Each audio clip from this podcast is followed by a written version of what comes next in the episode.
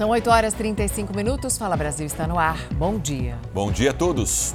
Uma notícia agora da manhã: os passageiros do Rio de Janeiro sofrem com as consequências de mais uma greve de ônibus. A repórter Anabel Reis está na Central do Brasil. Anabel tem as informações ao vivo. Bom dia, Anabel. Olá, bom dia Mariana, bom dia a todos. A greve deve afetar a rotina de pelo menos 2 milhões e 300 mil passageiros que utilizam os ônibus aqui no Rio de Janeiro todos os dias. A greve começou à meia-noite, é por tempo indeterminado. A gente vê alguns ônibus circulando, mas nem todos param no ponto, apenas 50% e no BRT está tudo parado. Os motoristas e cobradores querem reajuste de salário, ticket de alimentação e cesta básica, além de melhorias nas condições de trabalho. As empresas alegam dificuldades financeiras. Para a justiça, a greve é ilegal e estipulou uma multa diária de 200 mil reais ao sindicato dos rodoviários. Mariana e Sérgio. Policiais de São Paulo e do Rio Grande do Sul fazem uma mega operação agora contra uma organização criminosa. A Maria Carolina Paz acompanha a ação na capital paulista. Maria Carolina, bom dia. Muito bom dia para vocês, a todos que nos acompanham no Fala Brasil. Já são 10 presos no dia de hoje e quatro em dias anteriores. Operação chefiada pela Polícia Civil do Rio Grande do Sul, que há 10 meses investiga essa organização criminosa. Como é que funciona o crime? Os golpistas se passam por funcionários do setor de fraudes dos bancos das vítimas, ligam para essas pessoas e dizem que um problema no cartão aconteceu e que essa pessoa precisa baixar um aplicativo. Aplicativo aí que foi criado, desenvolvido pelos criminosos, tem conexão remota com o computador dos bandidos. Na hora que a vítima coloca todos os dados, principalmente a senha, os criminosos já têm acesso. Aí eles pedem 20 minutos para retornar a ligação. Isso nunca acontece. É o momento que os criminosos estão aí fazendo as transferências bancárias e também saques. A polícia já conseguiu levantar 33 vítimas, todas pessoas idosas em Santa Maria, no Rio Grande do Sul. Prejuízo total entre elas de 1,5 a 2 milhões de reais. Sigo aqui acompanhando qualquer novidade, eu chamo vocês. Uma subvariante da Omicron, altamente transmissível, agora é dominante em todo o mundo. A correspondente Silvia Kikuchi tem os detalhes ao vivo de toque. Silvia, bom dia. Esse é o motivo dos recentes surtos na Ásia e também na Europa, Silvia? Olá, Sérgio, bom dia. Ao que tudo indica, esse é um dos fatores e aumenta a preocupação com o potencial de uma nova onda nos Estados Unidos. Segundo a Organização Mundial da Saúde, essa subvariante batizada de BA2 representa 86% de todos os casos. O risco de gravidade é menor, mas as vacinas são menos eficazes. Além de provocar os novos surtos na China, o aumento da BA2 disparou as infecções em países europeus como a Alemanha e Reino Unido. E segundo os cientistas, o aumento da BA2 coincidiu com um período em que muitos países suspenderam o uso de máscaras e as regras de distanciamento social. Sérgio, Mariana. A Caixa Econômica Federal liberou empréstimo para quem está com nome sujo. Vamos a Brasília falar com a Vanessa Lima. Vanessa, bom dia. São empréstimos até qual valor? Bom dia, Mariana. Para a pessoa física, o valor vai de 300 reais a 1.000 reais com taxa de juro de 1,95% ao mês e um prazo de quitação de até 24 meses. Mas é preciso exercer alguma atividade produtiva ou prestação de serviço. O empréstimo pode ser pedido pelo celular mesmo, pelo aplicativo Caixa Tem. Para quem é microempreendedor individual, o empréstimo varia de R$ 1.500 a 3.000 reais com taxa de juro de 1,99% ao mês e também tem um prazo de dois anos para a quitação. O interessado precisa procurar uma agência para solicitar o um empréstimo. Sérgio, Mariana. Obrigado, Vanessa. Hoje já é possível fazer assinatura, aluguel de carro, de roupas, de eletrodomésticos. E agora a novidade é o aluguel de celular. Mas vale a pena? E outra dúvida: como fica o sigilo dos dados pessoais? Depois que o aparelho é devolvido. Celular é um item de primeira necessidade para Isaac. O publicitário trocou de aparelho há pouco tempo, mas não de um jeito convencional. Ele optou por uma assinatura. Paga por mês para usar o equipamento. Ao fazer as contas, concluiu que esse tipo de serviço seria mais vantajoso do que a compra. E o fator decisivo para a escolha foi o fato do seguro estar incluído na assinatura. Eu fui cotar o seguro desse celular, o seguro era quase metade da parcela do, do aluguel. Então ele já comia metade do aluguel. E aí, fazendo as contas, o celular dava metade do preço, vamos dizer assim. Se eu fosse comprar um e, sair, é, e fazer seguro, dava quase 50% a mais do que eu ia gastar no, ao longo dos três anos. Na comparação entre alugar e comprar, vamos tomar como exemplo um aparelho considerado top de linha, com preço médio de R$ 5.782, parcelado em 12 vezes de R$ 481. O seguro de um ano é cotado em pouco mais de mil reais.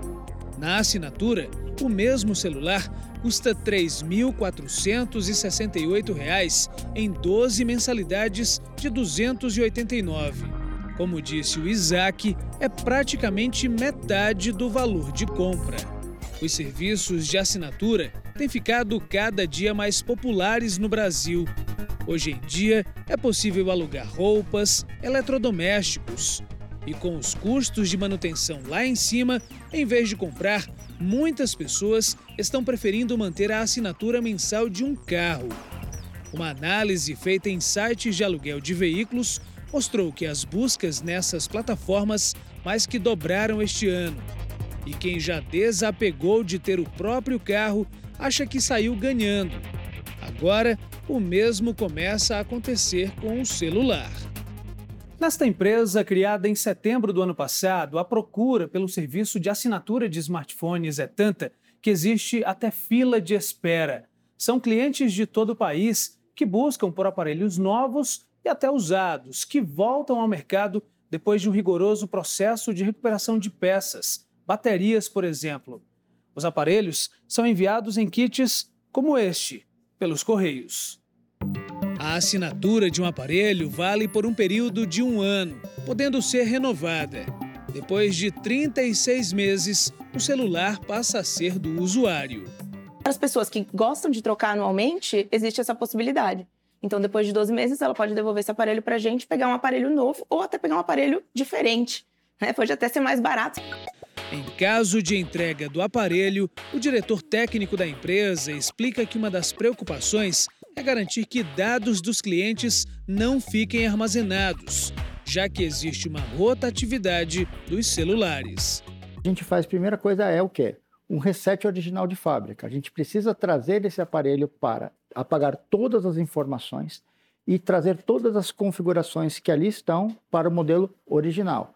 Este especialista em cibersegurança diz que apenas dessa forma não há garantias de que dados armazenados não poderão ser acessados. Alguns cuidados são importantes para isso. Primeiro, criptografe o conteúdo dos seus celulares. Porque no momento que você cifra os dados, você pode voltar às configurações de fábrica que nenhum resíduo de informação poderá ser recuperado. Muita gente ainda desconhece a possibilidade de alugar um celular e, apesar de algumas vantagens, mantém o pé atrás com relação a esse tipo de serviço. Para mim, pelo menos, não vejo muita vantagem. Porque dependendo de quanto seja o valor do aluguel, eu vou pagar um à vista. Esse eu nunca utilizei, né? Eu não sou muito adepto a ele também não, porque assim, é uma coisa que você não vai ser sua, né? Você vai estar tá pagando, mas você não vai ser sua. Não sei de onde vem o celular, qual a procedência dele. Bom, celular que inclusive já vem com seguro, né? Mesmo assim, você ainda alugaria ou só compraria? Depende da necessidade, né? Se fosse um caso de uma extrema urgência que eu precisasse usar o celular, aí talvez sim. O prefeito do Guarujá, no litoral de São Paulo, é alvo de uma operação da Polícia Federal e também da Controladoria Geral da União agora cedo. A investigação apura desvio de recursos públicos e outros crimes envolvendo verbas federais, tanto nas áreas da saúde quanto da educação na cidade do Guarujá. Já foram cumpridos 55 mandados de busca e apreensão, inclusive na casa do prefeito Walter Suman, do PSDB. Ele que já foi preso no ano passado, em setembro do ano passado, depois foi solto, reassumiu a prefeitura. A morte de um motorista de aplicativo que tinha desaparecido depois de fazer uma corrida para o interior de São Paulo ainda é um mistério. A suspeita é de que ele tenha sido assassinado por testemunhar um crime.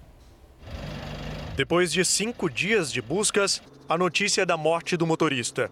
A esposa precisou ser amparada.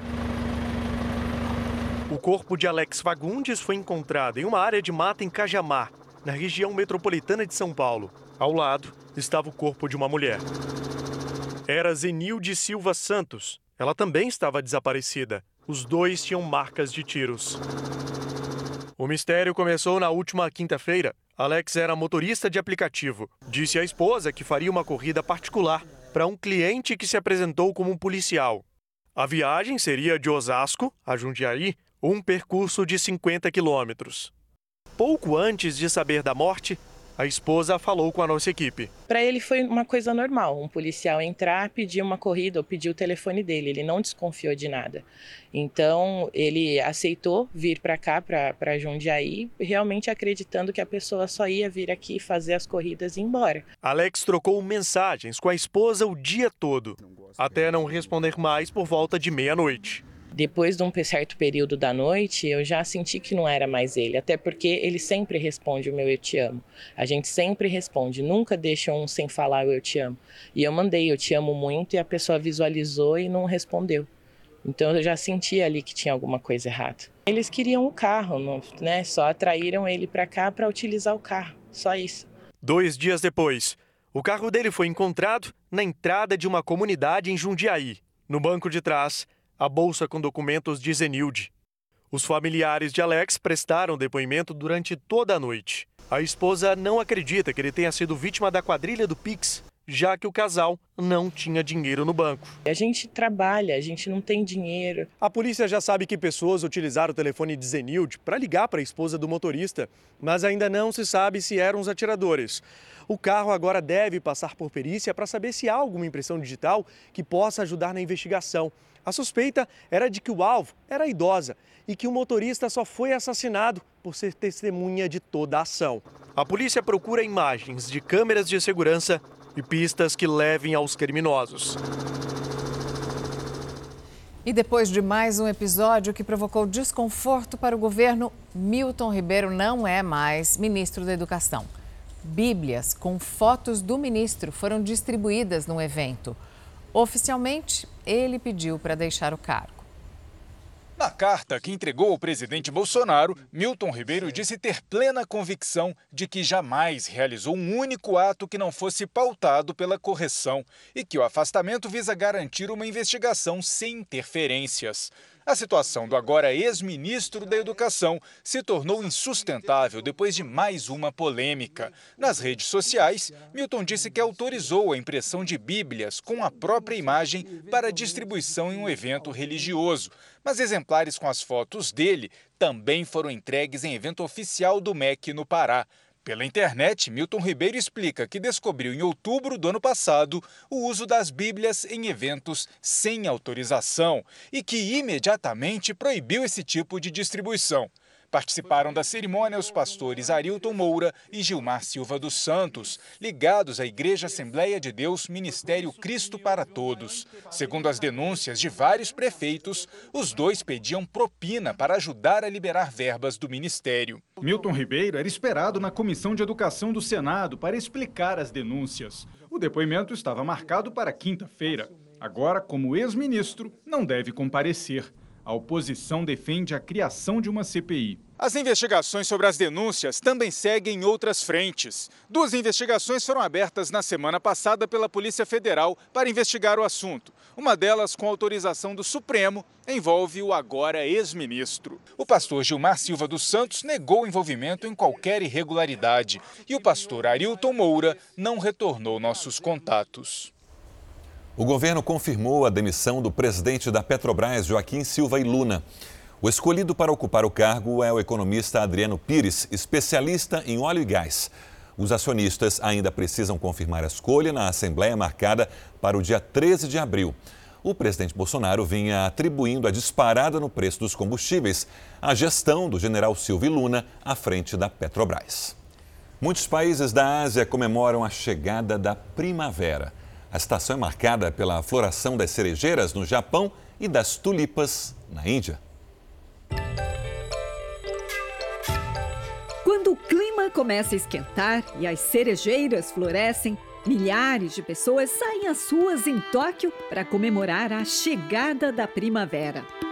Geralmente, a florada dura apenas uma semana, conforme as condições do tempo. Por isso, corre-corre com a câmera para registrar cada ângulo dessas delicadas flores. Eu quase não saía por causa da pandemia, mas agora está dando uma acalmada. Em anos normais, a tradição de apreciar as flores de cerejeira atrairia multidões aos parques para fazer piqueniques, cantar ou beber. Agora, os japoneses se limitam a dar caminhadas em cenários como esse. A temporada de floração das cerejeiras começou em Tóquio esta semana e segue aos poucos para as regiões mais frias ao norte do país. E assim, a primavera vai tomando conta de todo o continente asiático. Na Índia, a celebração é pela chegada das tulipas. O maior jardim com esse tipo de flor de toda a Ásia foi reaberto, depois de quase um ano fechado por conta da pandemia. São mais de um milhão e meio de mudas de 48 variedades diferentes. Esse jardim fica na região da Caxemira, palco constante de confrontos entre milícias da Índia e do Paquistão. Mas a beleza das tulipas traz uma trégua, mesmo que momentânea, para a felicidade dos moradores. Um remédio essencial para pacientes transplantados está em falta nas unidades de saúde. Sem esse medicamento, as pessoas correm o risco de perder o órgão que foi transplantado e de morrer foi o que aconteceu com uma paciente que nós entrevistamos em dezembro do ano passado.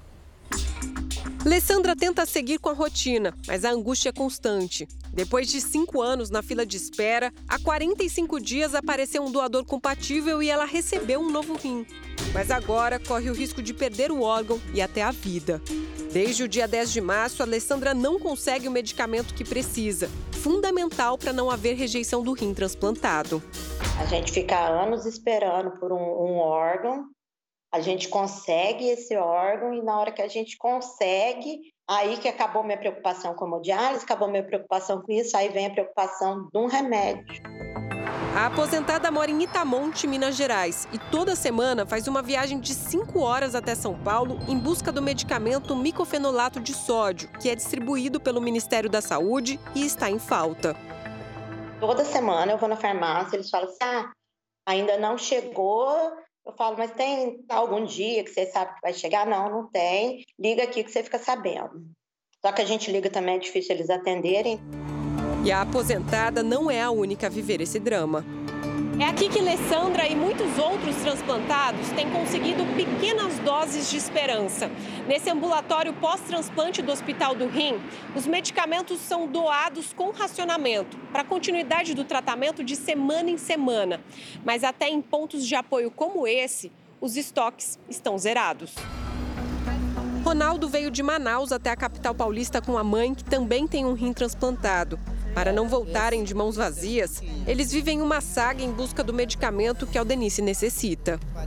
A gente foi no, no, na CEAF, né, que é onde disponibiliza o medicamento, e chegamos lá e não tinha medicamento disponível. Eles informaram que a gente deveria voltar para o hospital né, e verificar a disponibilidade, se no hospital tinha para doação. Chegamos aqui também não tinha para doação. É desesperador, né? A gente já está sofrendo desde setembro. Não é a primeira vez que o Fala Brasil mostra a falta dos remédios imunossupressores importantes para quem tem a imunidade reduzida, como é o caso dos transplantados. Em dezembro do ano passado, Rosana Morim contou que vinha tomando doses mais baixas do que o necessário pela falta do medicamento. Hoje tem. Até quando? A gente não sabe. Sem o tratamento adequado, Rosana faleceu há um mês. Para o presidente do Conselho Executivo da Associação Brasileira de Transplantes de Órgãos, a falta dos medicamentos é um retrocesso para esta área da medicina. Sem os imunossupressores, os pacientes correm risco de morte. Você transplanta um rim. Se você tem uma rejeição desse órgão, você perde o rim e volta para a diálise. Agora, se você perdeu o coração, os pulmões, o fígado, muitas vezes isso é incompatível com a vida. Então você perde e você falece por causa disso. Micofenolato de sódio, everolimo e cirolimo são alguns dos remédios que os pacientes não conseguem pegar nas unidades de saúde. Os custos desses medicamentos variam de R$ 1.200 a R$ 4.000. Alguns nem estão disponíveis para compra. O número de transplantados no Brasil não muda radicalmente de um mês para o outro. Então, você tem como ter previsibilidade do que vai ser necessário e, portanto, não deve haver falta desse tipo de medicamento. Para quem precisa dos remédios, o futuro é incerto e a vida depende dessa espera terminar logo. Para gente, assim, é muito apavorante, porque a gente não sabe se a gente vai ter o um remédio ou não. E o remédio para a gente é vital, a gente precisa dele, porque senão as chances de eu voltar para a máquina por causa da falta desse remédio ou até perder minha vida é muito grande, né? E a nossa produção entrou em contato com o Ministério da Saúde para saber o motivo da falta de medicamentos, para saber se há uma previsão para normalizar essa distribuição. Nós não obtivemos retorno. Agora, uma reportagem exclusiva. Vinhos argentinos são trazidos para o Brasil ilegalmente, sem o pagamento de impostos. Nossa equipe acompanhou uma operação da Receita Federal que fez flagrantes impressionantes desse mercado irregular e das apreensões que aumentaram em mais de 2 mil por cento.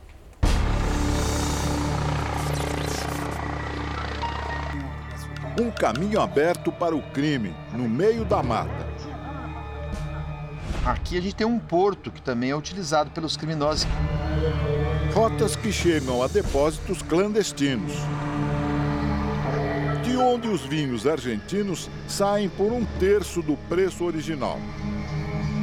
O número de apreensões de garrafas de vinho superou as 20 mil garrafas. O núcleo de jornalismo investigativo da Record TV está na região sul do Brasil, na tríplice fronteira entre as cidades de Bernardo de Irigói, na Argentina, Barracão, no Paraná, e Dionísio Cerqueira, em Santa Catarina. Esta fronteira de Dionísio Cerqueira é uma das principais é, pontos de comércio internacional entre o Brasil e a Argentina. A entrada ilegal de vinhos no Brasil cresceu drasticamente nos últimos dois anos, quando a fronteira entre Brasil e Argentina ficou fechada por causa da pandemia. E nesse momento houve então uma expansão muito significativa do crime de contrabando e descaminho de vinho. Entramos no submundo dos vinhos em território argentino. Nossa equipe, com uma câmera escondida, atravessa a ponte improvisada sobre um córrego que separa a Argentina do Brasil. Após cruzar uma área de mata onde várias pessoas passam carregando produtos de contrabando e descaminho, chega a um depósito. E lá encontra milhares de garrafas de vinhos argentinos de marcas renomadas, acondicionadas em caixas, sem nenhum controle de temperatura ou cuidado sanitário. Perto dali, dentro do depósito, várias caixas de agrotóxicos. E algum que a gente veio para comprar vinho? Vinho lá no mercado. Onde? Lá em cima. Né? Ali ao lado, no mercado de vinhos, compramos três caixas de marcas conhecidas por R$ 1.318, aproximadamente um terço do que custaria se fossem compradas no Brasil. No depósito, um homem se oferece para atravessar os vinhos para o Brasil. Cobra R$ 5,00 por caixa. Quanto agora? Mas não sei, uns 50 da caixa? Vender vinhos aqui neste depósito é legal. Comprar o produto e trazer para o Brasil também, desde que seja dentro do limite permitido, que é de 12 litros de vinho por pessoa a cada 30 dias, ou o correspondente a 500 dólares. Trazer uma quantidade maior sem pagar os tributos é o problema. Nesses casos, o crime praticado é descaminho, que é diferente de contrabando. Descaminho, ele é um tipo penal previsto no artigo 334 do Código Penal. Ele prevê o crime né, de internalizar mercadorias no país sem o pagamento dos tributos. E o alto lucro no descaminho das bebidas levou à formação de organizações criminosas com atribuições bem definidas. Hoje o vinho tem uma margem de lucro de 300 a 500%, comparável a muitas drogas. Então, por isso, essas, essas organizações criminosas hoje se dedicam a essa atividade. As disputas estão se tornando cada vez mais violentas na região, com roubos e crimes supostamente ligados ao mercado dos vinhos. Para se ter uma noção de como esse mercado ilegal está crescendo, segundo a Receita Federal, em 2018, na fronteira entre Brasil e Argentina, foram apreendidos mais de 1 milhão 150 mil reais em garrafas de vinho. Até novembro de 2021, esse número chegou próximo aos 30 milhões, um aumento de mais de 2.400%. As quadrilhas comercializam esse produto de diversas formas, é, principalmente por meio do comércio eletrônico. Nossa reportagem acompanhou uma busca feita por agentes da Receita Federal num centro de distribuição dos Correios e um grande número de garrafas de vinho foi encontrado. Dados da Polícia Rodoviária Federal indicam que as apreensões ocorreram em 21 rodovias no Brasil, 19 delas localizadas nos estados do Paraná, Santa Catarina e Rio Grande do Sul. Eles às vezes vêm em veículos de passeio escamoteados é, com um pano preto tentando ocultar a carga, ou até mesmo dentro de cargas, de cargas lícitas, em caminhão baú, caminhão graneleiro também é encontrado. E para auxiliar os agentes da Receita Federal no asfalto, parte da equipe trabalha lá de cima. Enquanto eles estão abordando num, num entroncamento, a gente pode verificar se tem algum é, elemento fugindo por vias vicinais. Drones de última geração também ajudam a procurar movimentação suspeita nas fronteiras. Nós encontramos especialistas que analisaram algumas amostras desses vinhos, digamos assim, muito viajados. E eles garantem a qualidade da bebida certamente fica prejudicada. E o pior, a forma como ele foi acondicionado ao lado de agrotóxicos e combustível e transportado em terreno irregular, além de alterar o sabor, pode ser prejudicial à saúde. A rolha é, um, é uma cortiça, um elemento poroso, E, e, se ficar exposto a, é, muito tempo, ele po ela pode eventualmente absorver alguns desses elementos, gases, é, tóxicos, etc.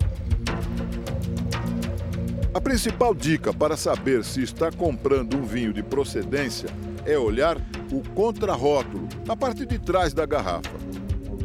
Esse é o, o produto uh, contrabandeado de descaminho. Então, pode ver que todas as informações estão em espanhol. Esse vinho argentino não tem as informações que são obrigatórias em português. As garrafas de vinho recuperadas pela Receita Federal no sul do país são encaminhadas uma vez por semana para o armazém da alfândega em Foz do Iguaçu. Esse comboio que a nossa equipe acompanhou apreendeu 27 mil garrafas com valores estimados em 5 milhões de reais. Muitas com alto valor de mercado. Lá os vinhos ganham um destino curioso. Todas as garrafas são destruídas e os vinhos colocados em grandes recipientes. O vidro é levado para a reciclagem. E o líquido, através de um processo de fermentação e com a adição de alguns elementos químicos, é transformado em álcool em uma universidade federal.